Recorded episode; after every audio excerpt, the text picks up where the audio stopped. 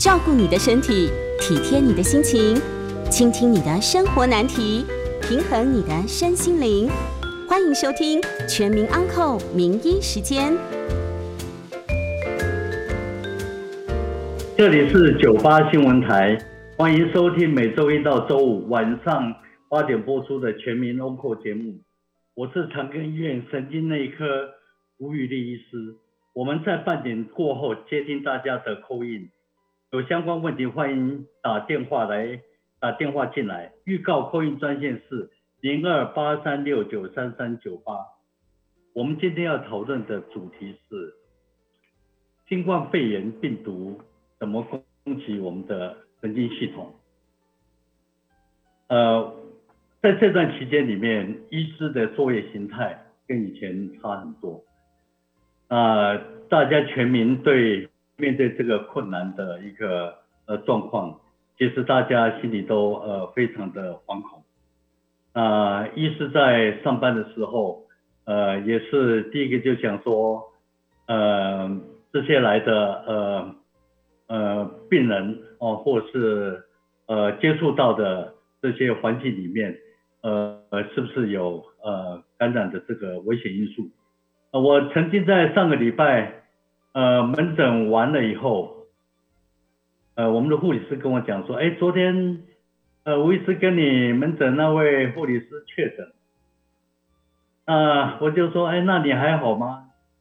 呃，那个护理师笑笑跟我讲说，嘿嘿，我才刚解隔离出来，呃，其实我们每天呃面对这些的一个状况，呃，已经习以为常。我甚至开玩笑的跟呃病人讲说，哎呀，到医院不用怕，其实最安全的是在医院里面。哦，你到医院里面要过好几关呢。哦，要插健健保卡，哦，到了门诊插卡，再一次再问你有没有这些呃相关感染的一个资讯，有没有任何症状。所以当病人到了我的诊间以后，其实呃已经过了好几关。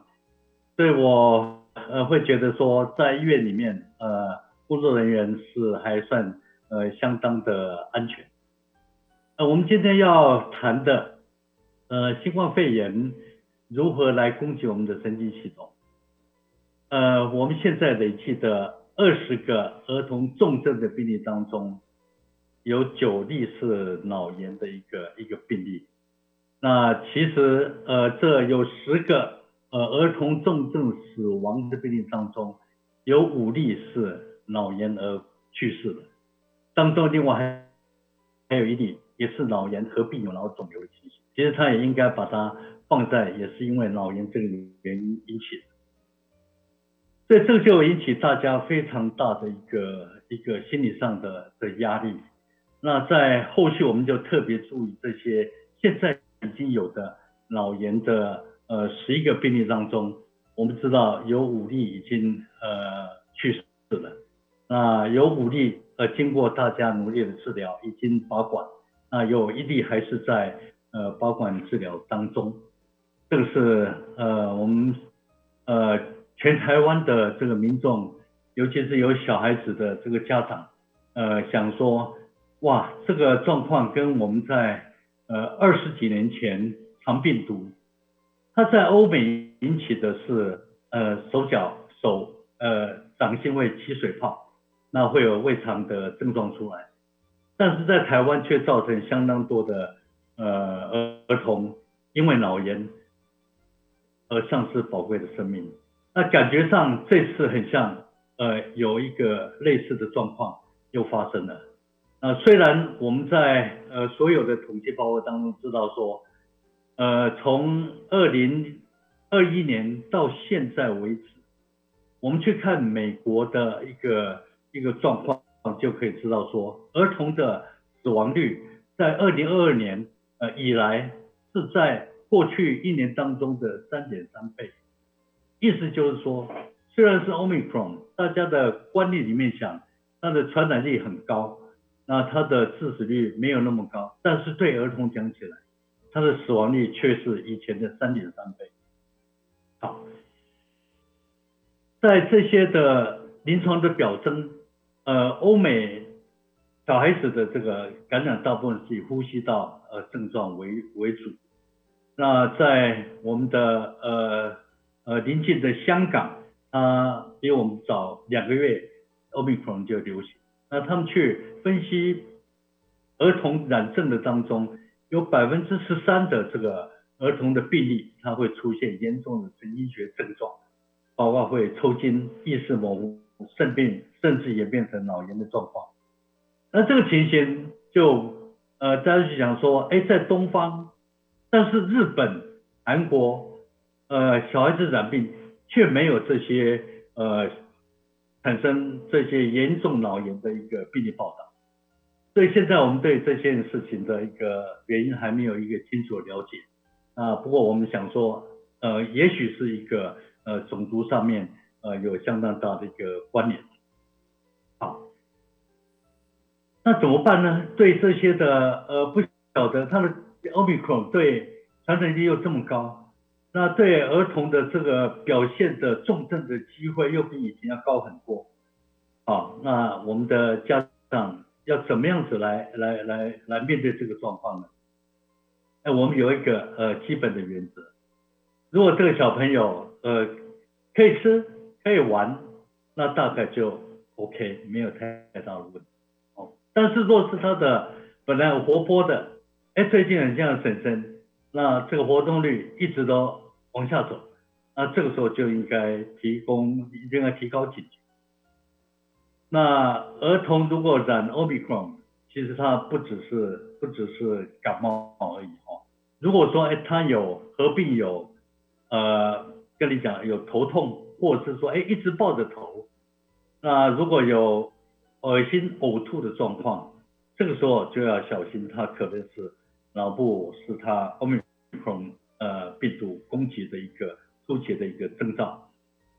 呃，如果没有做适当的处理，等到他发高烧到四十一度，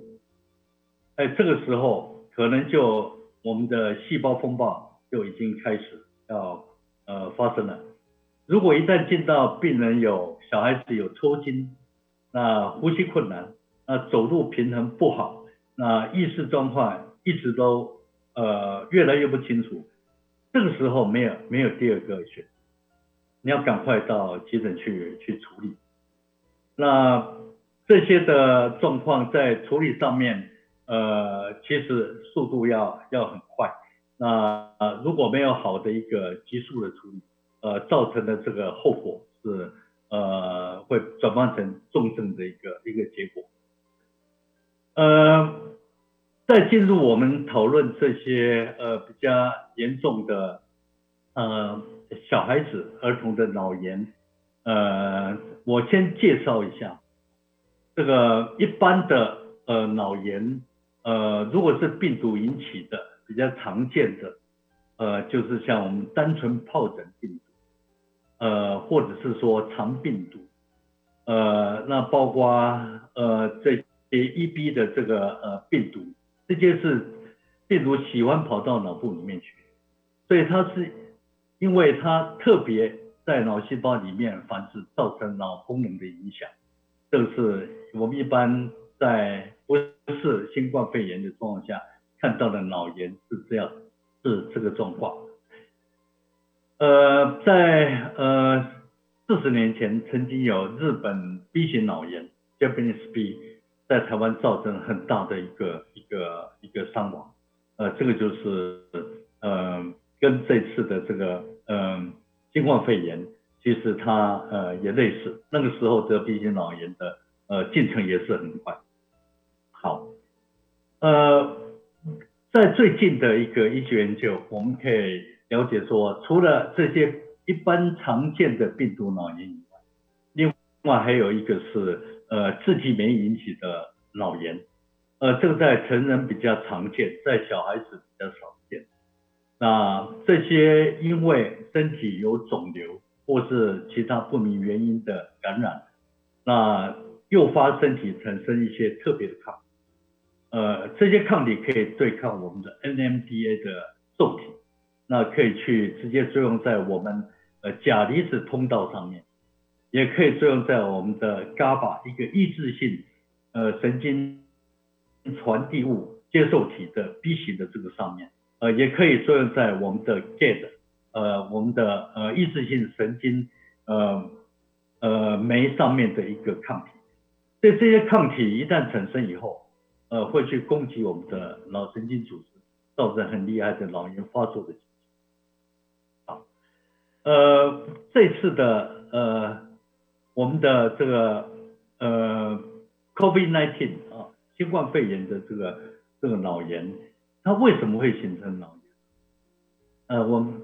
推测大概有两个途径，一个是从血液当中。呃，病人吸到这个呃病毒，从肺泡里面进到血液里面，啊，血液在全身里面流转，它会到脑部的这个呃血管里面，那到脑部的血管，这些的病毒就有一个机会可以附在这些血管壁的呃内皮细胞上面，而感染这些内皮细胞。那我们知道说，呃，内皮细胞被感染以后发炎。那当中有一部分的呃血脑屏障，就是在这个被攻击的这个点上面，这血脑屏障就会被被破坏掉。血脑屏障一旦破坏，表示这个是防御的这个呃最后一道防线。哦，所以我们有很多的呃呼吸道感染，很多的呃皮肤感染，很多尿道感染，但是脑部的感染非常少见。这是因为呃有这个血脑屏障最后一道防线。把我们的呃最重要的脑部能够保护，但是，一旦这个血脑屏障被我们的呃新冠病毒破坏以后，这套防线一旦撤守，我们的病人就很快进到整个脑部里面去，好，那感染我们的这个产生急性脑炎的一个情形，这个是由血液的呃传播跑到脑部里面的情形是这样的。另外一个进到脑部的途径。呃，跟我们的呃新冠病毒，它会跟我们的嗅觉或是味觉的呃接受体，它容易结合，所以呃这些新冠肺炎的病毒会有嗅觉或是味觉的一个问题，这个时候这个病毒就跑到神经里面去，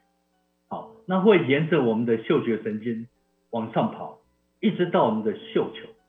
嗅球是在我们的脑部的呃额叶的底部。那进到我们的嗅球以后，它就等于进到我们的这个神经系统，它就整个散开了。呃，假设这新冠肺炎的这个这个病毒，它的呃感染的方式是跟我们以前日本脑炎一样，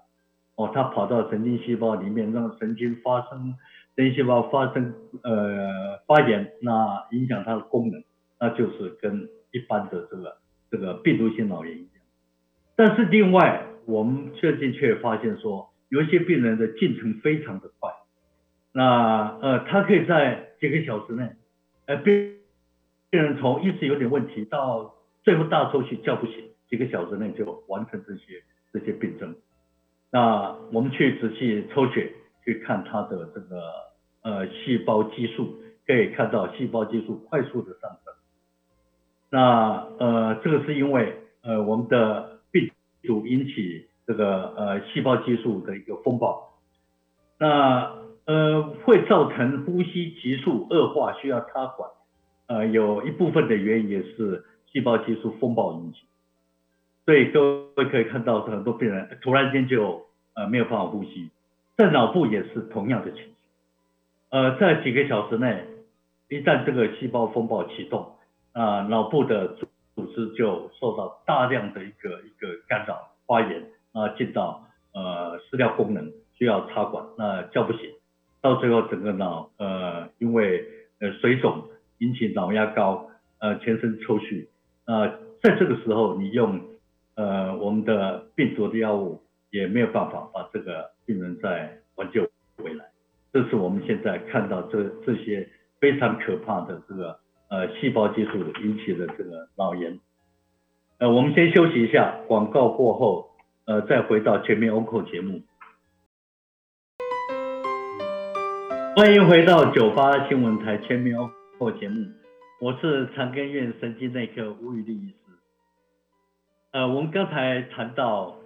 呃，新冠肺炎会攻击神经系统，那呃，我把这些的呃状况。呃做一个呃怎么样到脑部去学行到脑部，或是进入嗅觉系统啊发生的脑炎的状况又分成两大类，一个是跟传统的呃细胞呃被病毒感染的一个一个呃脑炎，另外一类是呃细胞激素风暴引起的呃脑炎。那这两个在预后方面呃差很多。好，呃虽然面对这些哈，但是我们还是请各位家长不要呃慌张哦。呃所有的这个呃呃新冠肺炎感染儿童的一个重症率哈，大概只有。万分之一哦，那呃什么样的状况下面呃需要想到说，哎，他可能有并发脑炎的情况？一个是呃他的体温高于四十，我们都知道说，呃一旦体温升高，我们脑部有一个呃体温调节中枢，它可以让我们的血管扩张哦，让我们的温度从体表能够把它散出来。但是因为这些脑炎，它呃，影响了我们的脑，所以它的调整的功能已经没有了，所以它的体温会一直上升到大于四十，那病人会迷迷糊糊叫不醒，那一直在睡觉，啊，有的可以抱怨说有头痛的情况，好，那有呕吐，这个时候可能就有脑压高的情况，那一旦进到说有呃间歇性的手脚短暂的抽搐。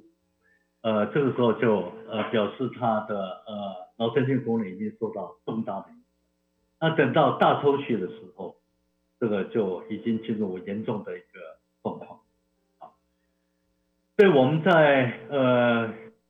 小孩子的一个一个相处上面，呃前面讲的这几个症状，如果呃有的话，那应该直接到到急诊去去处理。在急诊上面。呃，我们一旦知道说，哎，这个这个小孩子有呃这些脑炎的可能，通常他会呃去确认这个诊断。呃，当然呃做 PCR 哦，啊这个 PCR 不只是做呃呃鼻腔的 PCR，甚至我们会会把他的做脊椎穿刺，因为脑部感染。呃，通常第一个要得到资料，就是说到脑部的组织到底它发炎的状况怎么样？好，所以我们脊椎穿刺把这个脊椎送去做检查。呃，如果看到我们的呃蛋白质高起来，里面的白血球增加，那脑部就有发炎的。这个时候我们如果把呃他的脊髓液送去做 PCR，呃，有一少部分的人也可以在 PCR 当中发现。呃，新冠肺炎病毒是呃阳性的，呃，如果是阴性的呃病人，他的预后呃将来是比较好一点。如果你连脑脊髓液的 PCR 都阳性的话，那表示里面的病毒量很高，呃，它的致病性就强很多，那病人的预后就会呃要不好。啊，在面对这些状况，我们当然就想说好。那我们应该去呃打疫苗来来呃做一个好的一个预防。那呃在疫苗的这个选择上面，我们现在知道的有呃辉瑞的 BNT，呃它可以适用在五岁到十一岁，那莫德纳呃是可以适用六岁到十一岁。那打的这个剂量呢，辉瑞的 BNT 是打十微克十 micro。它是成人剂型的三分之一，那莫德纳它是打五十 micro，是成人剂型的二分之一。我们大家都知道说要打第二剂哦，让这个免疫的功能能够加强。呃，在辉瑞是三个礼拜后就可以打呃第二剂，那莫德纳是大概四个礼拜以后可以打第二剂。啊，在注射的这个呃疫苗的副作用。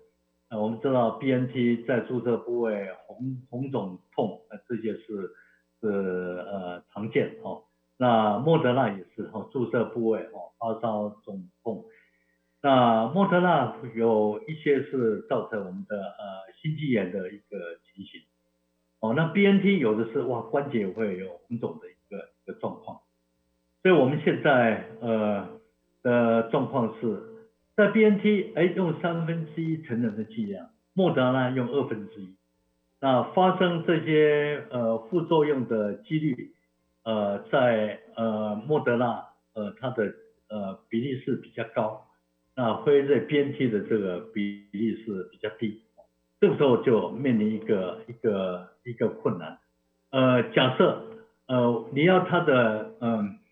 效果比较好，产生的抗体比较多。根据过去的经验来看，呃，跟欧美统计的结果，呃，莫德纳它的呃引导抗体产生保护的效果，呃，是稍微好一点。但是 B N T 的这个，因为它剂量只有三分之一哦，对保护的效果稍微差一点，但是它呃产生这些副作用的一个状况通常也比较轻啊。所以这个是在呃选择上面，呃大家要一个一个基本的一个一个认识。好，呃那哪一些哪一些这个呃小孩呃不适合做接种这些？当然如果说呃已经有很多过敏的一个状况，那要接种的话就要就要要小心。那也知道说这些的打了以后副作用产生的这个这个机会呃也不少。所以要在身体状况最好的时候再来打呃疫苗。所谓状况最好就是呃不要有感冒发烧当然不行哦，那要营养好，要吃得好，睡得好，最好的时候来打呃这个疫苗。那当你打了疫苗开始有不舒服的症状，呃开始哎觉得呃有一点头痛越来越厉害，有一点点微微的发烧，有点恶心，好那有点呼吸变快了。呃，这个时候，呃，其实可以吃，呃，我们大家知道这个普拉腾这些呃消炎退烧药来控制症状。那原因是，呃，打了呃，不管是 mRNA、mRNA 的这个呃莫德纳，或是或是辉瑞的疫苗，或是打呃 AZ 的这个呃呃疫苗，它都是让身体呃启动免我们的免疫系统。来产生抗体来保护我们的身体，但这些免疫系统的一个启动，呃，在旧的一个状况是跟 A Z 的这个呃它是减毒，或者是说把它放在呃另外一个其他的这个这个病毒的包膜里面，呃，但是用 messenger RNA 这个是呃我们知道它现在还是 E U A 的状况，意思是说它的对人类的这个影响还没有完全的清楚，所以有一些人他的反应就很强。有一些人打了以后，哎，像像我我呃打莫德纳，哎还是有一些呃反应。那我打第三剂的时候，哇，这个反应在比较晚的时候还是可以感觉到它它的它的存在。那同样的，我去看我们家两个大小，呃，他打 BNT，哎，我看他第二天、第三天，哎，只有打的地方有一点点痛，就跟一般打介入注射一样。那哎，一点一点症状都没有，好，所以这些的呃，跟你打的这个呃呃疫苗还有体质上面有很大的关系。当你的这个反应开始慢慢在加速进行的时候，呃，如果你不不去吃这些消炎止痛药，哎，你可能会呃难过好几天，呃，可能会发烧到三十八九度，啊呃会恶心呕吐。甚至有其他比较严重的一个副作用，呃，其实我都跟来门诊问我的呃这些病人，我跟他解释说，如果你有这些打疫苗的呃副作用，你觉得已经不舒服，其实就不用等待啊，你就可以把这些消炎止痛药赶快吃下去。那呃，那他会问说，那那要怎么吃呢？我知道有一些地方去打呃疫苗，他会附送给你五颗的普拉。啊，那意思就是说，哎，即使你一天把这个普拉腾哈接续的，因为很不舒服，把它吃下去，也不会造成太大的一个问题。啊，所以，呃，假设呃你的体质是这种免疫系统启动，呃呃已经造成很厉害的副作用的话，呃，吃这些消炎止痛药是可以让你的这个免疫系统来一点刹车，呃，不要说哎这个。呃，一直产生很多的一个免疫反应，造成非常不舒服。但是有人就说，哎，那要不要？那我就先吃好了。哎，其实不要先吃了哦，你要让身体的免疫系统要启动哦。那你还没启动前，还没打之前，你就先吃了这个消炎止痛药，就得把把它的刹车先先踩住，对也许会干扰我们的这个呃抗体的这个这个产生啊。呃，打完疫苗以后，呃，我想很重要就是呃一定要在打的一个。呃，诊所或者是说医学中心要休息三十分钟。呃，在这个时间里面，如果有任何呃急性的不舒服的话，我们还可以在呃来得及来做一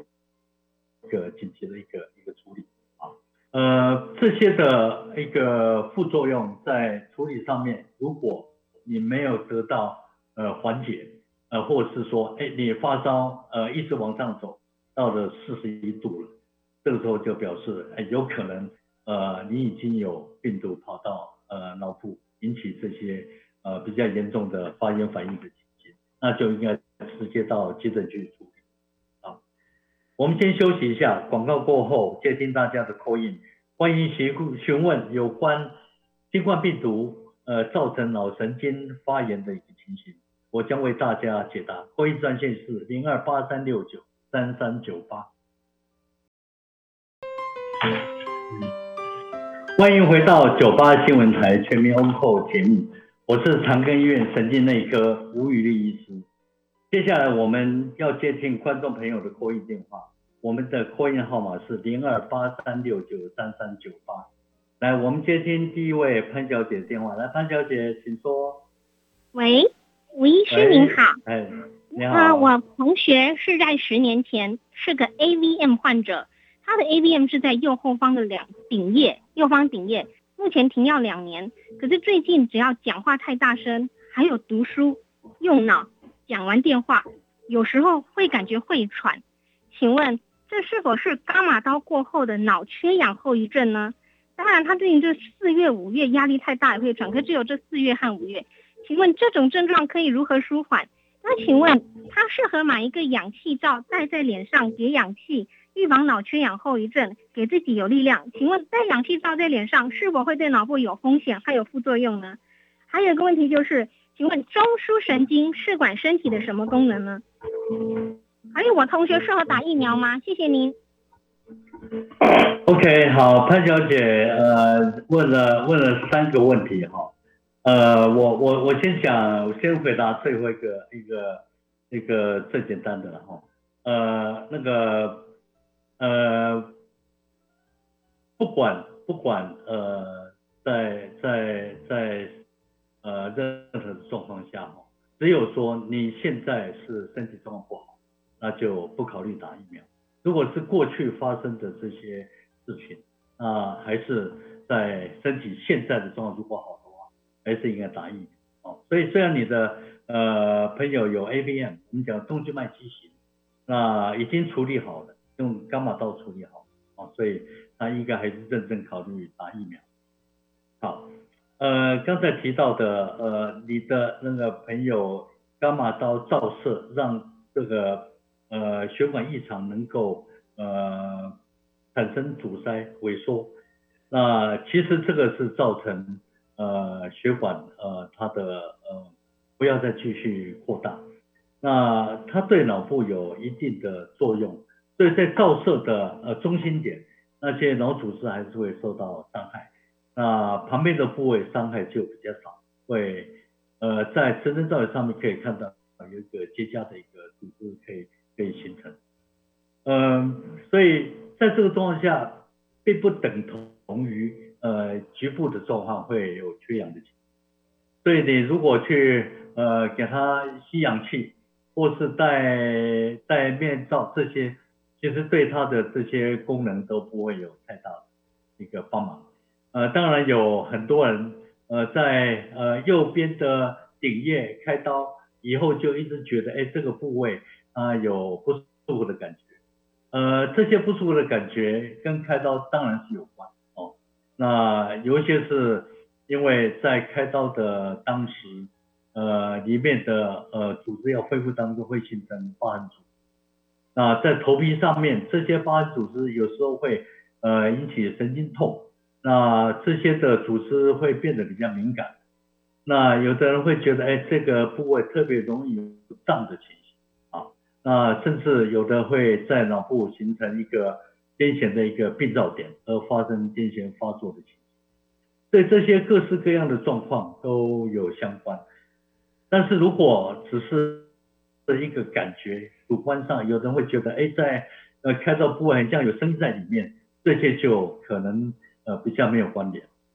啊，这个是我回答呃潘小姐的问题。来，我们接听第二位林先生的电话。来，林先生，请。呃，那个魏师您好哈，呃，因为您今天提到的是有关这个新冠跟我们这个脑部的一个交互的影响的问题了哈。然后我想请教的议题是说，呃，我们都知道这个新冠它可能会有所谓的 long covid 脑雾的症状哦。就是说这些呃病毒呢，透过您刚说的嗅球也好啦，或者是血路的影响也好，去影响到我的脑神经，有的时候也会影响到脑部的血流的下降。然后我想请教的问题是说，因为您之前有提到这个去年诺贝尔奖的这个研究的主题哦，他说呢可以靠这个呃局部的这个按压呢，或者是说靠这个温度的改变呢。呃，可以有一个止痛的效果嘛？好，那我的意思就是说，如果说我们想尽办法，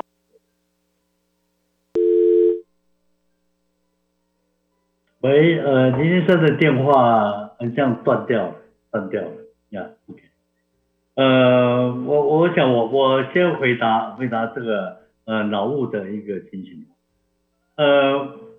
在新冠肺炎呃两年后。我们针对这些的呃呃有症状啊或者是无症状的呃病人去做呃脑部的呃直身造影，那我们去定量呃脑部的这个皮质的皮质的厚度，呃我们可以发现说有得新冠肺炎的病人，他的脑部的皮质他是呃这是林先生。啊，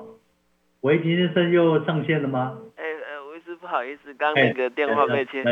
被切掉了。嘿，我想请教的是说，如果我们自己不管是靠运动啦，或者是去泡脚啦，让我们的血液循环如果变好的话呢，它会不会可以稍稍的帮这些已经确诊的朋友减低这个脑雾的这个症状？然后第二个问题，我想请教的是说，诶，因为我有一个朋友哈，他的孩子七岁多而已，去罹患到一种。弥漫性的极恶性神经胶质瘤哈，然后我想请教的问题是说，为什么不管是大人还是小孩，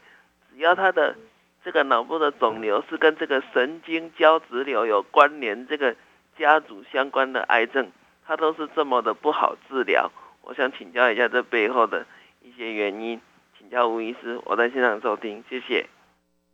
好，OK，我们再回到脑雾的一个解释。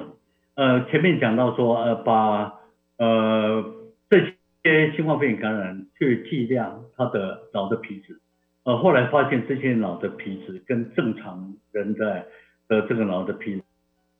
它有呃减少皮质量。那你去做呃嗅觉系统的这个神经区域里面之间的连接，发现这个连接变差了。为什么做嗅觉神经系统？因为是呃我们。这个病毒它会借由我们的嗅觉系统进到脑部去，所以这些都意味着说，不管你有症状或者是没有症状，你只要是呃新冠肺炎的一个病毒呃感染，它就有机会进到脑部去。那也许它造成的是无症状的感染，但是在长程的这个追踪下，发现说，哎，这个脑部在广泛的区域，或者是说在嗅觉系统里面，有的人嗅觉就没有办法。再恢复过来，那脑部的这个功能它是呃有分工，也有整个统合在一起。哦，所谓分工就是它有运动区、感觉区、语言区、嗅觉区，哦这些的，当它侵犯到一个区域特别的时候，它就表现出那个呃功能的一个呃异常。但是在新冠肺炎里面的脑雾中，它是一个觉得呃昏昏沉沉、胀胀，反应不好，没有精神。这个是一个广泛的脑功能呃下降的一个一个状况。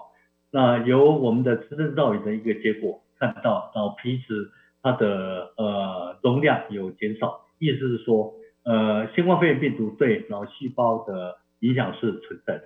那对网络的影响也会造成呃这些相连接的呃脑区域的功能变差。所以这个是呃让大家了解说。尽量还是不要感染到呃新冠肺炎。还有刚才林生讲的第二个问题是脑胶质神经瘤，胶质神经瘤呃它可以分成四个恶性度，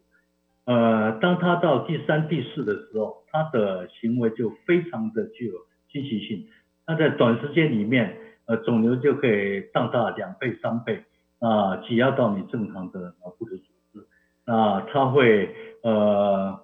呃，沿着我们的这个这个呃脑回的走向向外向外去侵犯各各个组织。呃，当这个胶质神经瘤对我们现在的一个呃呃化学药物、物理治疗或者是放射治疗，它的呃反应也不会说很好，所以一般的首选都是做外科切除。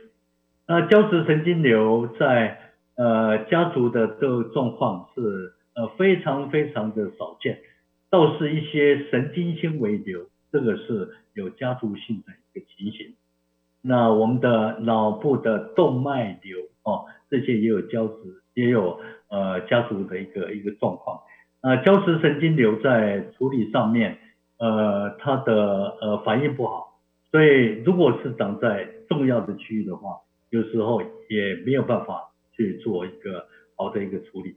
所以呃以前的。呃，我们的一个呃康乃迪家族当中的最后一位，他也是呃奥巴马当选，呃帮奥巴马助选的时候，他说他得到胶质神经瘤，那他不开刀，在半年后就离开人间了。啊，这个是我们先休息一下，广告过后回来接听大家的扣印，扣印专线是零二八三六九三三九八。欢迎回到九八新闻台全民欧过节目，我是林口长庚医院神经内科吴宇丽医师。接下来继续接听观众朋友扣印电话，扣印专线是零二八三六九三三九八。来，我们先接听第一位陆先生的电话。来，陆先生，请说。吴医师好，我知道，因为有所谓的这个家族性的动静脉脑部动静脉肌瘤的这个朋友哦，那他。本身呢，这个是不是我我所了解资讯好像现在是可以有那种心导管进去做封闭呃处理，那是不是详细的麻烦您呃介绍一下我们是不是有的预防性的这样的一些做法哦？那怎么样诊断、确诊跟治疗？就麻烦您解释一下脑部的动静脉肌瘤。好，谢谢。好，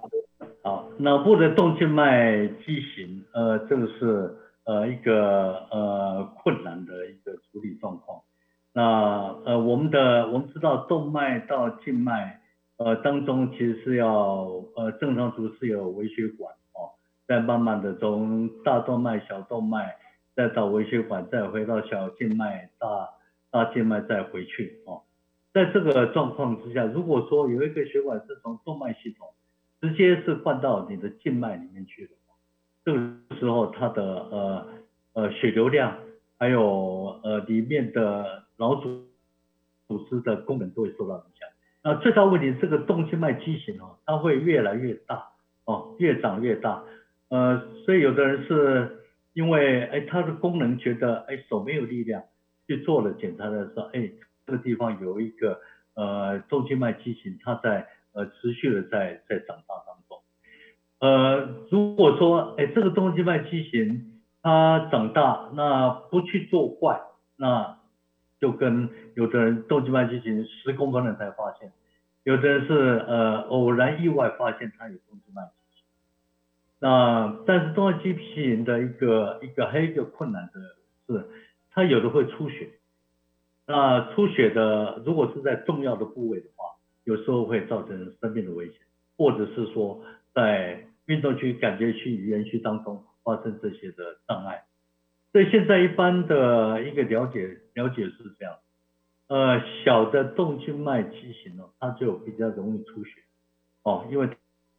它的呃流量，呃，你真的长到很大的时候，它的很多的血管，那就分散这些血流的一个压力，哦，那你如果这些的呃一个动脉，哦，到的一小部分的静脉，那它血流或这个压力就比较大，所以它就容易发生出血的情形。那呃这些的血管。呃，第一个想法就是说，哈，血管阻塞，哦，我们就想要去通它，哦，呃，借由导管，现在导管技术非常的发达，哦，我们知道脑中风可以阻塞的，呃，四个半小时内可以去把这个血栓把它打，那有这些的重静脉血管的不正常，那就简单讲就好，那我就去，呃，把它直接把它塞住，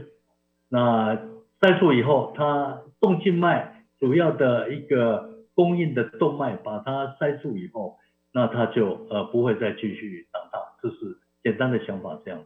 在技术上可以做得到，就跟一般做心导管一样，呃，从手或是熟悉部把导管放上去，那放一个有点像我们讲 coil，呃，像海绵状的一个一个填充物，它可以把这些的呃呃动脉把它把它封闭起来。那这个技术上，呃，现在是呃不会很困难，但是做这样的治疗，呃，有一个风险，呃，当你把一个呃不正常流量的血管把它阻塞以后，就相当于你把一条公路把它阻塞，那这些车子要往哪里跑？就往旁边跑，所以有时候你把这个血管把它封闭阻塞掉的时候，它会造成局部的呃血血液血管的压力。呃，突然间增加很多，它会造成脑出血。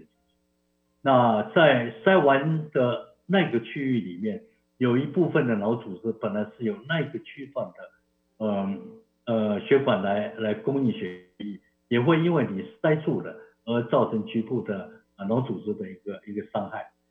呃，这个状况在以前没有伽马刀的时候就没有办法，还是进去用塞的。但是发生一些这些的副作用，所以现在一个比较好的做法就是用用伽马刀来做，这是回答那个陆先生的问题。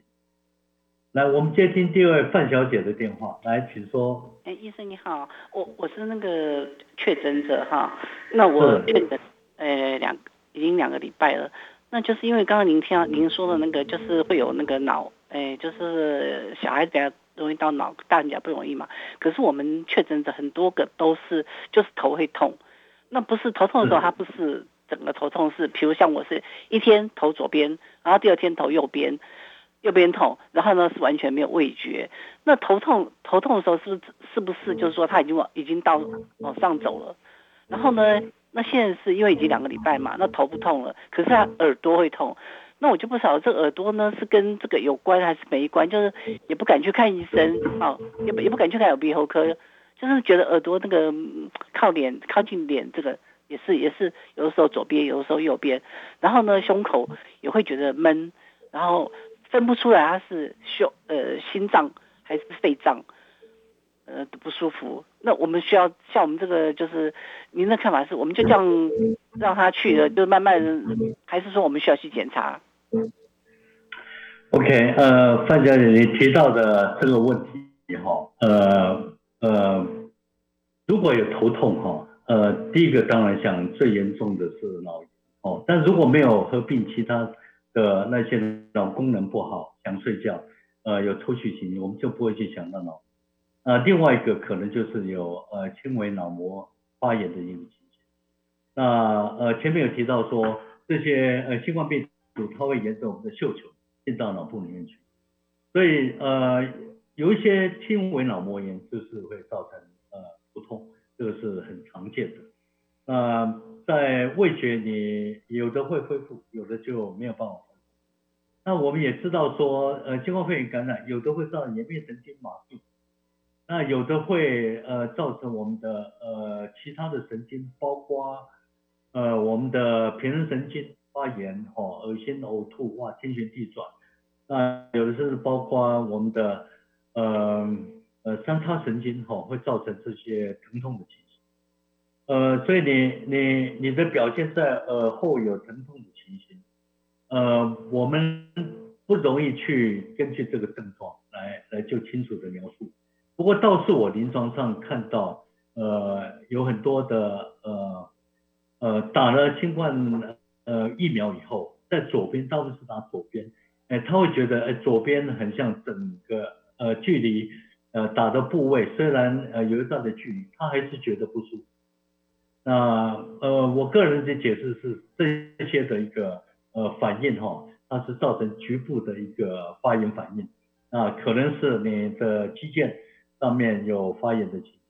那脑部在耳朵方面的发炎大概呃机会不大，因为你的听觉还是好，对这个简单处理就好。